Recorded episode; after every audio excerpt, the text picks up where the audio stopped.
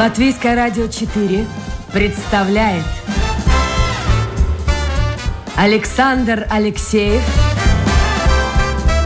авторской программе Александр Студия.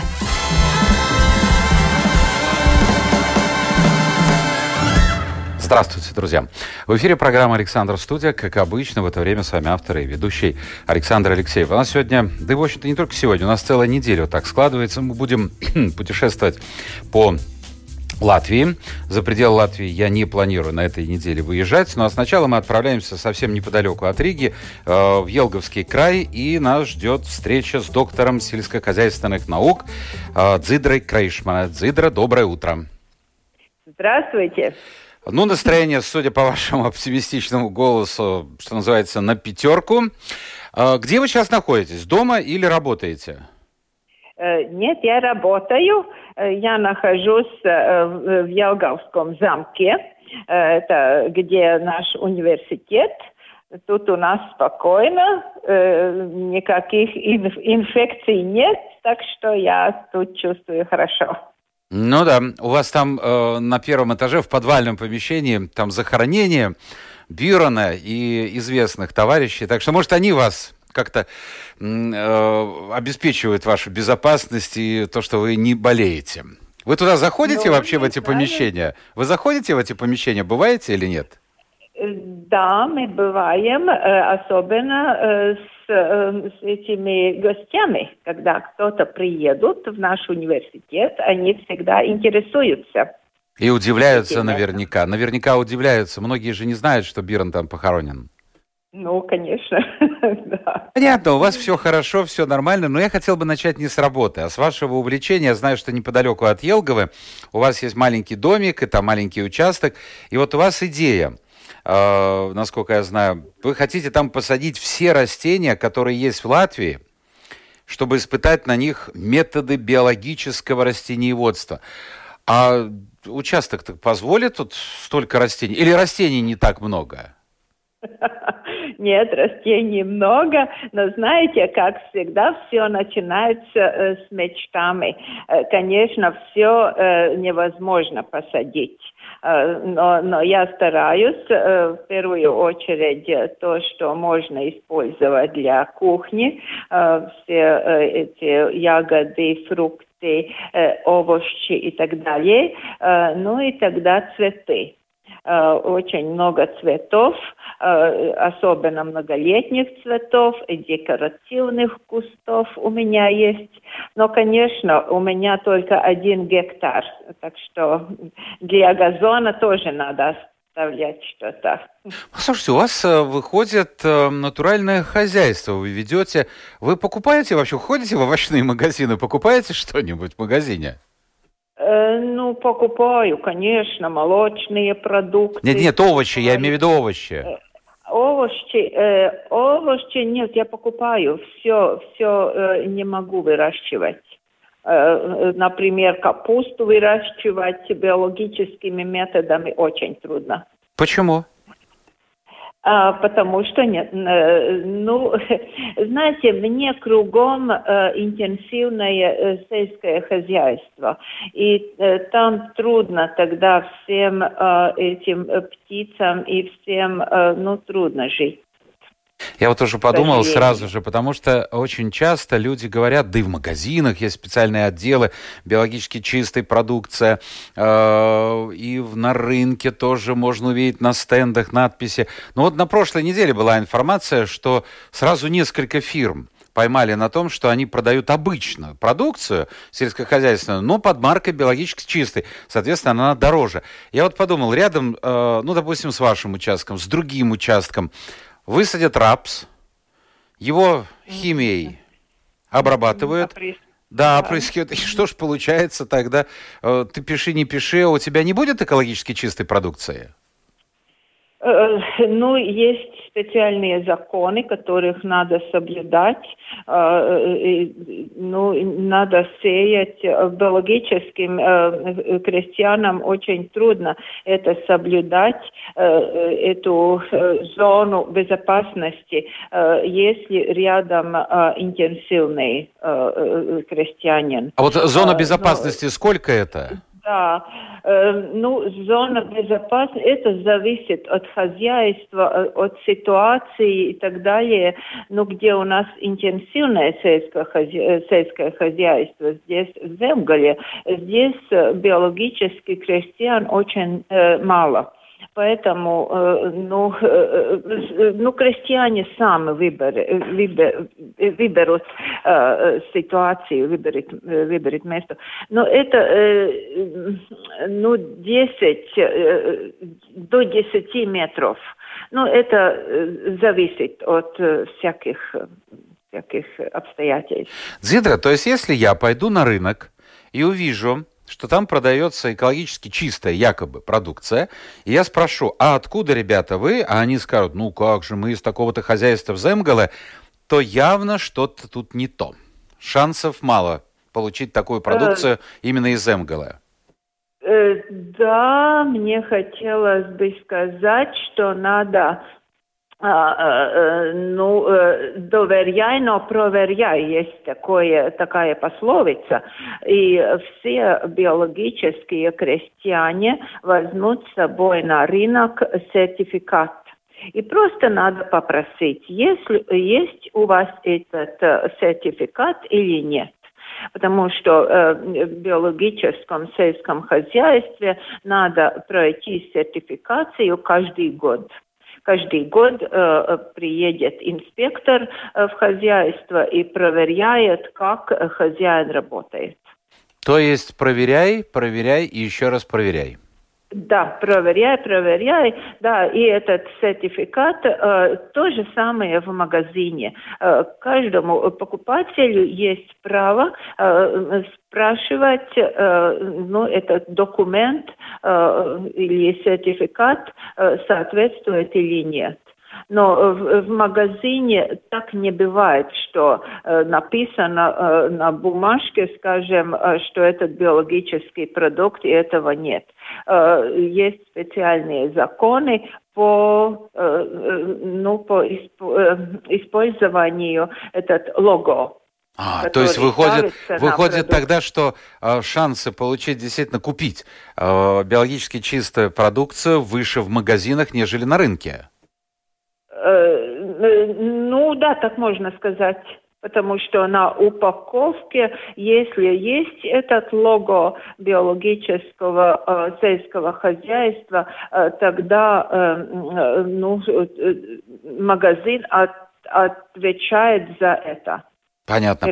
Ну, давайте мы еще напомним да. слушателям, что это программа «Александр Студия». Сегодня мы говорим о сельском хозяйстве. Не случайно у нас в гостях Дзидра Крейшмана, доктор сельскохозяйственных наук. И свои вопросы гости можете задать в интернете, зайдя на домашнюю страничку Латвийской радио 4, программа «Александр Студия». А вот э, если моим вот наблюдением, может быть, вы согласитесь, а может быть и нет, э, честно скажу, вот смотришь, э, даже в магазинах, где якобы продается, ну, будем верить, э, продается э, экологически чистая продукция, она вся выглядит очень не симпатично, скажем так, для горожанина, потому что, я понимаю, что-то добавляется в яблоки импортные, чтобы они были бы прекрасно выглядящие, прямо как с елки новогодней игрушки, но они имеют такой товарный вид. А вот экологически чистая продукция, заходишь порой в магазин, думаешь, боже мой, какой-то вид такой не очень э, красивый. Ну вот это почему такое происходит? Ну, ну, как сказать, э, так может быть, да, особенно с овощами. Э, если помоет этих овощей, тогда они э, быстрее портятся, да, поэтому они песком. Это первое. Ну, и морковка яблоки, тоже, и морковка морков... тоже, да. Ну да, не такая большая. Ну, конечно, в биологическом урожай меньше, поэтому бывает так, что эти морковка или свекла или другие э, овощи, они ну, не такие большие. Они не подкормлены с, с азотом. Ну, Но выглядят одно. они, ну, вид такой не очень товарный, прямо скажем. Э, ну, да, иногда так бывает, но, э, но крестьяне работают над этим, и э, они знают, что покупатели хотят покупать хороший товарный вид. Ну, это мне напоминает, вы тоже наверняка помните овощные магазины в советское время, когда и картошку прямо в россыпи, там, вилами порой насыпали, угу. и морковка, и все это было не мытое, не чищено, и все это имело такой не очень товарный вид, но, наверное, было экологически чистым. Вот не знаю, в советское ну, время как наверное, с этим было? Э, да, это, это может быть. Э, ну, знаете, если эм, продукция свежая, только что из подвала, тогда э, она хорошо выглядит. Но биологическим продуктам очень короткое время сохранения в теплоте. Когда вот вынесем из подвала, они очень быстро высушиваются, ну, теряет этот вид. Это, это, э, э, поэтому в больших магазинах, в супермаркетах э, меньше этих биологических овощей из-за этого их очень трудно сохранять. Дзидра, а вот если провести эксперимент, я подумал, есть такое понятие слепая дегустация, то есть это чаще всего э, дегустация используется, ну, в основном это когда дегустируется вино, разные марки вина, Э, и человек не знает, что он э, пробует на вкус, и потом он пытается угадать. Это вот э, урожай такого-то года, это производитель такой-то. Если перед вами поставить, ну, закрыть вам глаза, чтобы вы не видели, поставить морковку экологически чистую или какой-то другой овощ, и, ну, обычную, обычную, вы по вкусу сможете определить разницу? Ну, вряд ли. Э, я думаю, что нет. Вкус, э, вкус практически не отличается. Э, вкус овощей зависит от сорта, но, но нет, по вкусу не будет разницы. Тогда в чем разница? Разница в том, что в биологических продуктах нет отходов от пестицидов. Это первое. И второе, они, э, э, э, они выращены, э, э, ну, э, ну, как сказать... Ну, скажите по-латышски. vidē draudzīgā veidā, с методами... Да, в условиях, да, да, да, да, дружественной среды, да. Да, да, да понятно. Да, Но да. по вкусу не определишь. Практически нет. Ну, Но... если, э, если в конвенциональном э, сельском хозяйстве очень много использовали, э, использовали азот, тогда э, может быть, ну, со, более сочное. Более сочное, да. Но это, это так. Еще один вопрос из области слухов, домыслов, сплетен. Эм, многие люди говорят, лучше есть продукцию, которая произведена здесь, в Латвии, все-таки это привычнее, чем покупать импортную там, из Польши, из Италии, еще откуда-нибудь. Вот э, вы согласны с этим?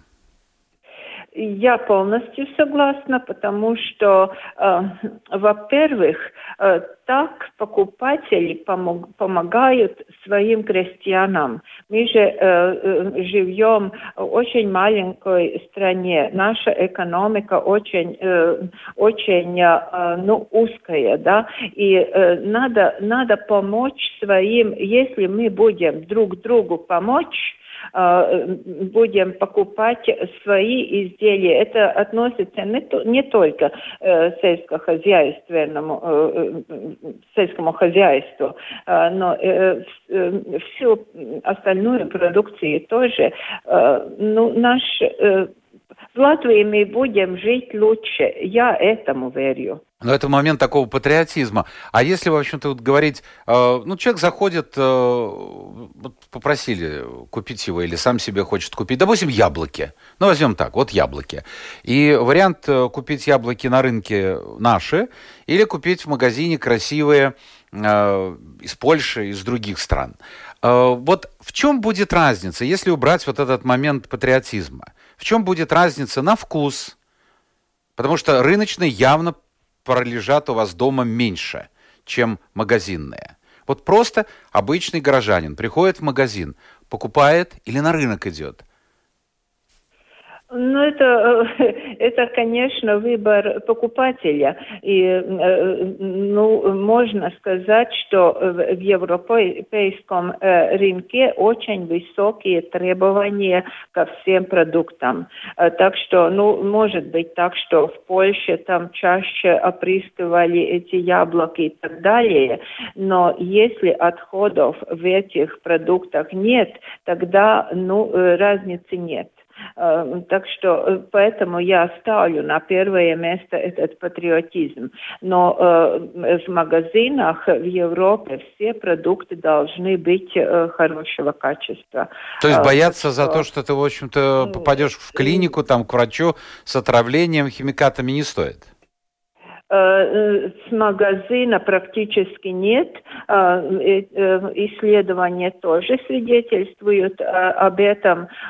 Больше всего э, люди отравляются дома, когда покупают продукты и держат долго э, в холодильнике. Но это скорее мясные, молочные да, продукты, да. Да, да, да, да, да. Э, это свидетельствует эти исследования. Э, но, но, конечно, э, мы знаем, э, э, знаем тоже то, что в разных европейских странах э, бывают разные э, требования э, немножко отличаются. Ну, например, тоже в биологическом э, сельском хозяйстве э, в Латвии очень высокие эти стандарты, э, но э, в Польше, например, бывает так, что некоторые стандарты немножко ниже, и там может быть эта разница. Но, но я хочу сказать, что это мелочи. Это Понятно, мелочи. успокоили, угу. успокоили, потому что не у каждого есть возможность отправиться на рынок, а во-вторых, все-таки дело вкуса, ну, кому-то нравится вкус магазинных яблок, польских, там, угу. итальянских, кому-то наших. Ну да, конечно. Хорошо, угу. скажите мне, пожалуйста, Последний вопрос э, из области сельского хозяйства, а потом хотелось бы поговорить о вашей жизни, потому что она очень-очень интересна, мне кажется. Вот существует две точки зрения по поводу сельского хозяйства. Что первые считают, что этого сельского хозяйства у нас почти нет, он находится, эта сфера в упадке, э, поля заброшены, некошенные и, и так далее. С другой стороны, есть люди, которые говорят, ну что ж вы, мы едем по разным регионам Латвии. Бывают, конечно, депрессивные районы. Ну, прежде всего, пусть не обижаются на меня, но об этом сами и говорят э, жители Латгалии. Но если взять Земгала, Видзема, Курзема, то тут почти все поля убраны и, и все в прекрасном состоянии. Вот вы, как человек, который всю жизнь отдали сельскому хозяйству, как бы оценили уровень сегодняшнего развития села? Э, мне хотелось бы сказать, что тут две стороны. Одна э, – это э, жизнь на селе вообще.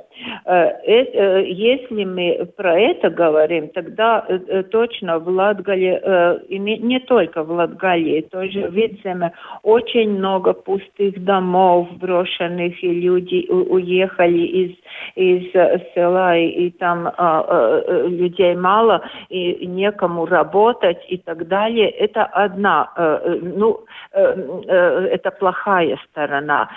Конечно, есть, есть места, где, где можно сказать, где все в порядке, где эти поселки развиваются и так далее. Но жизнь в селе не очень-то хорошая во всей Латвии. Но а есть, чем это связано? Скажите, пожалуйста. Это связано ну, с одной стороны, это связано с развитием сельского хозяйства.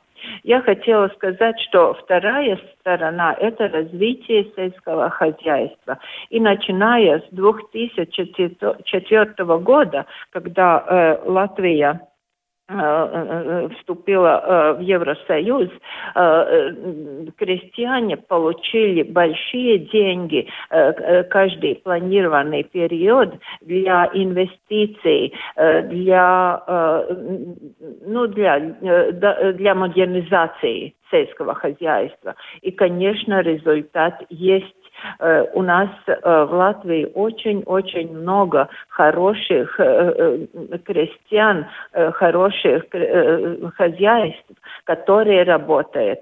Но у нас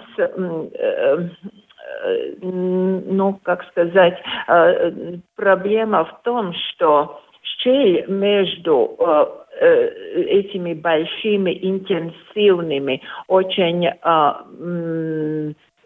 Развитыми хозяйствами и э, экономически э, слабыми хозяйствами очень-очень большая.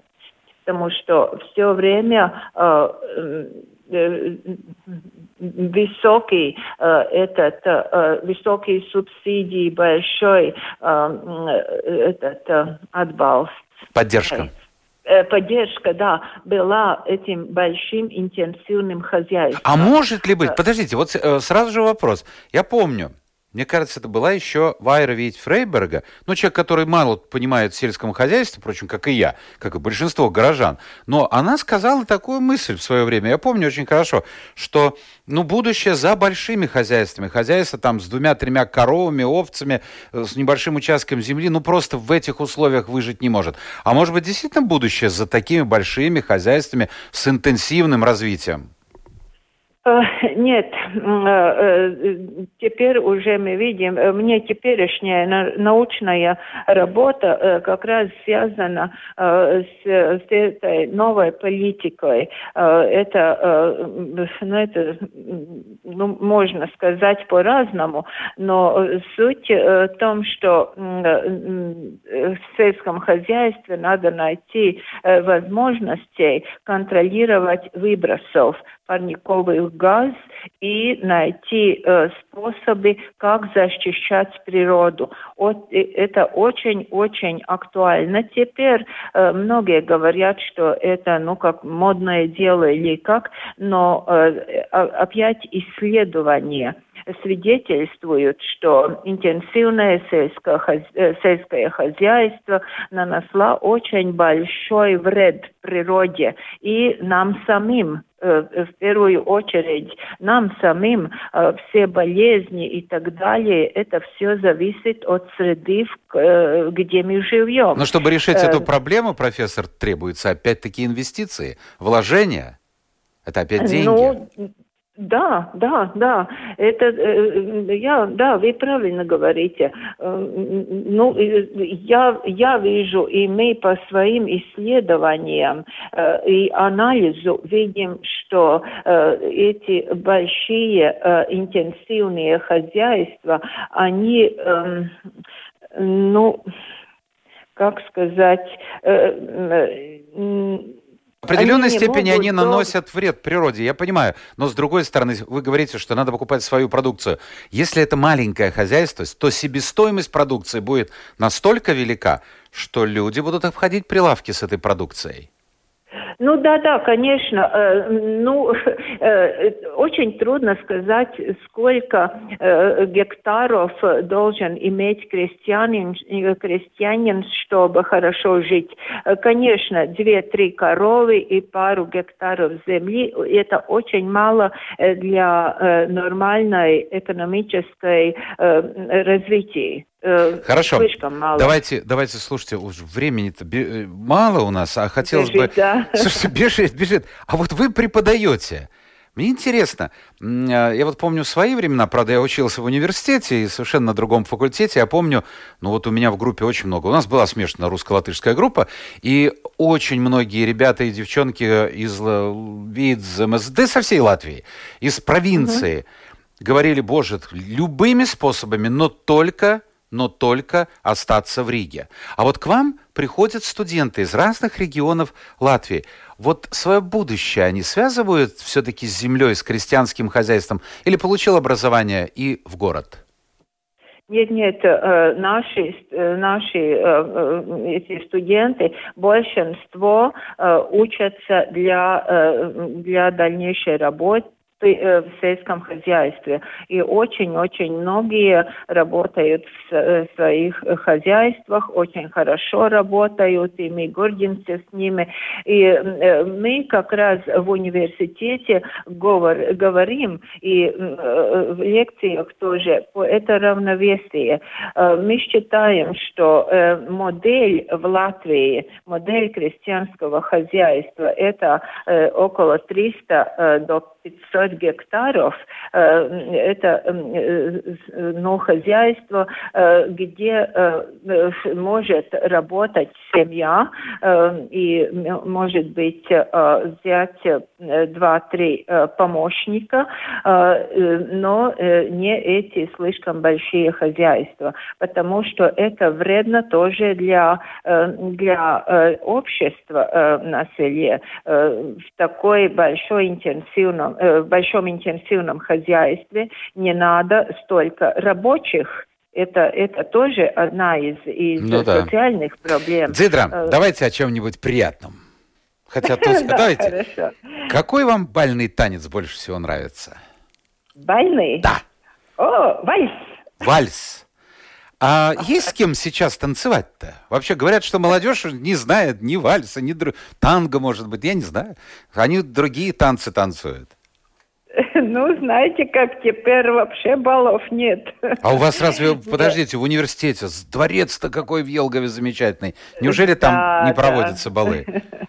Ну, у нас очень э, популярный этот, э, на Рождество это, эти баллы когда вся Елгава приходит тут Ну, то, ну вальс-то можно тогда станцевать? Можно, можно, можно. Я не случайно задал этот вопрос, потому что я знаю, что вы были ну, наверное, обижены на папу, потому что вы мечтали о танцах, мечтали об искусстве, хотели ехать в Ригу учиться, э, на что-то, на какую-то профессию получать, связанную с культурой. А папа сказал, ну, правильно сказал, в общем, это все несерьезно. Нужна профессия, которая позволит зарабатывать деньги. Но вот сейчас, спустя много-много лет, не жалеете, что послушались папу? Нет, спасибо ему. Спасибо ему большое. Я не жалею. Я люблю агрономию э, и сельское, хозя... э, сельское хозяйство, но культурой можно заниматься как хоббием. И я почти всю свою жизнь э, э, танцевала э, э, в ансамбле э, в разных ансамблях народного танца. Э, и э, эти эмоции, эти на всю жизнь. А вот э, интересно узнать, я процитирую ваши же слова, Пять лет студенчества, имеется в виду в академии, были самыми хорошими, самыми чудесными в моей жизни. А вот сейчас, если сравнить ваши годы и как проводят вот время э, современные студенты, есть какая-то разница? Наверняка есть. Ну, есть, конечно, есть разница, да, но, но сегодня тоже молодежь очень, э, э, очень интересная. Э, конечно, они э, не так много, э, э, ну, бывает вместе, в группах.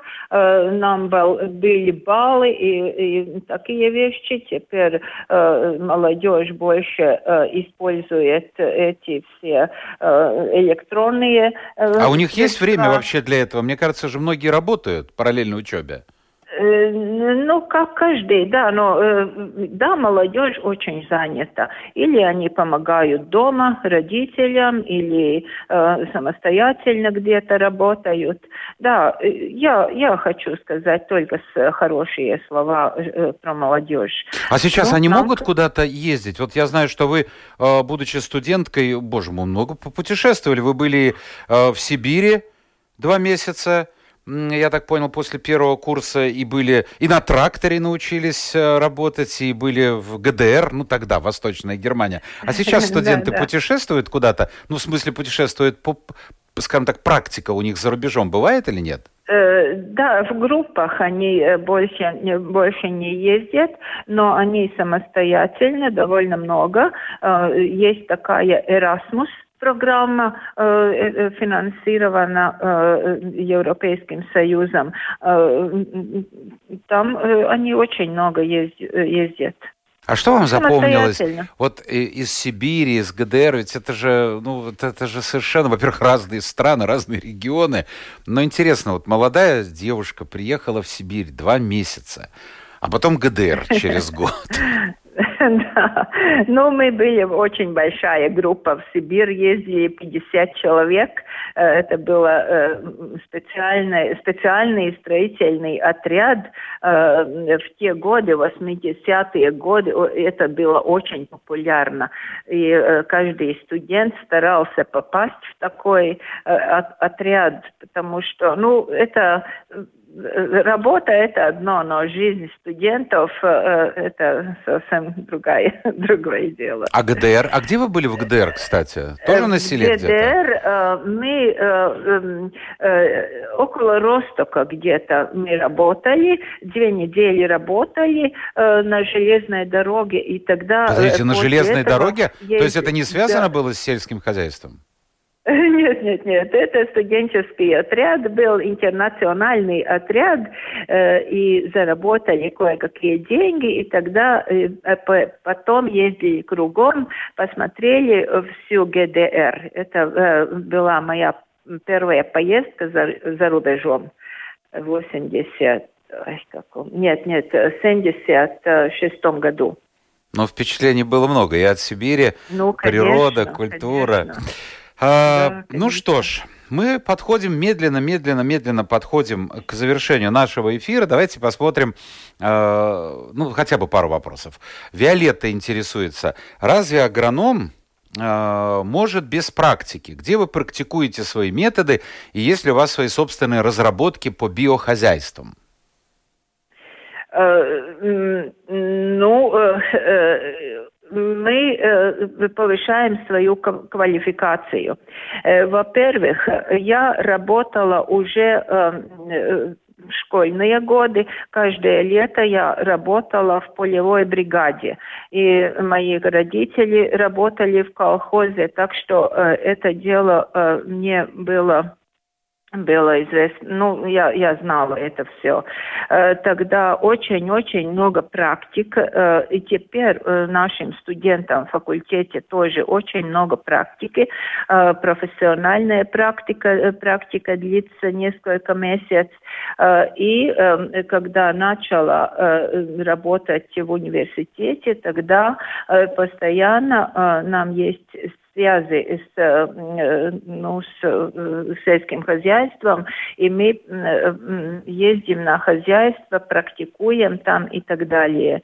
Хорошо, Теперь Дзидра, Дзидра, Дзидра угу. я, я понял, давайте мы немножко покороче, потому что, ну, хочется побольше вопросов все-таки да, успеть да, да. задать. Я знаю, что вы читаете лекции на курсах повышения квалификации для работников села. И вот в строку, что называется, вопрос от Юлии. Даете ли вы консультации для работающих на селе? Ну, вот человек позвонит, хочет получить консультации? И если да, то о чем люди чаще всего спрашивают? Э, ну, я, я работаю э, с, в этом биологическом сельском хозяйстве, э, но бывают разные вопросы. Но я хочу сказать, что главное, главный этот консультационный центр у нас в Латвии есть такой. И там работают консультанты, и это их дело. Ну, нам, преподавателям, реже спрашивают Хорошо. Ответьте Павлу, как вы видите, каким вы видите будущее экологического производства в Латвии? Будет расширяться, не будет расширяться? Будет расширяться благодаря э, Евросоюзу потому что э, этот зеленый курс, который э, э, в Евросоюзе начат, э, этому э, ну, планируют большие деньги. Э, и если э, те субсидии э, и поддержка будет, тогда, конечно, и это будет. Но э, э это спрос э, тоже от э, покупателей. Э, это растет, покупатели станут э, умнее и умнее, а, они э, требуют на рынке биологических продуктов. Ну, я, я не вижу причин, почему не развиваться. Давайте вопрос, угу. закончим вопросом из разряда очевидно невероятно. Я люблю, вот эта дама всегда пишет э, и задает такие своеобразные вопросы. Ну, я в хорошем смысле слова говорю, я бы додуматься до такого не мог. Вот смотрите, она пишет, что ученые все знают про яблоки. Состоят они из калия, тут даже написано сколько миллиграмм, кальция, магния, кремния и так далее, микроэлементов и так далее. Почему пишет Ирина, если смешать все эти компоненты, слепить колобок и положить под небо, не получится яблоко. Ну, супер вопрос, но... Интересный вопрос. Ну вот почему? Вот добавили кальция, магния, колобок слепили. Да. Но не был э, фотосинтез. Фотосинтеза не было. Биолог... Да, да, биологические процессы отсутствовали. Я хочу закончить Все, этот эфир, Зидра, вашими словами. Мне кажется, э, мне кажется, действительно стоит процитировать вы говорите о себе «я рабочая лошадка», «мои родители научили меня работать».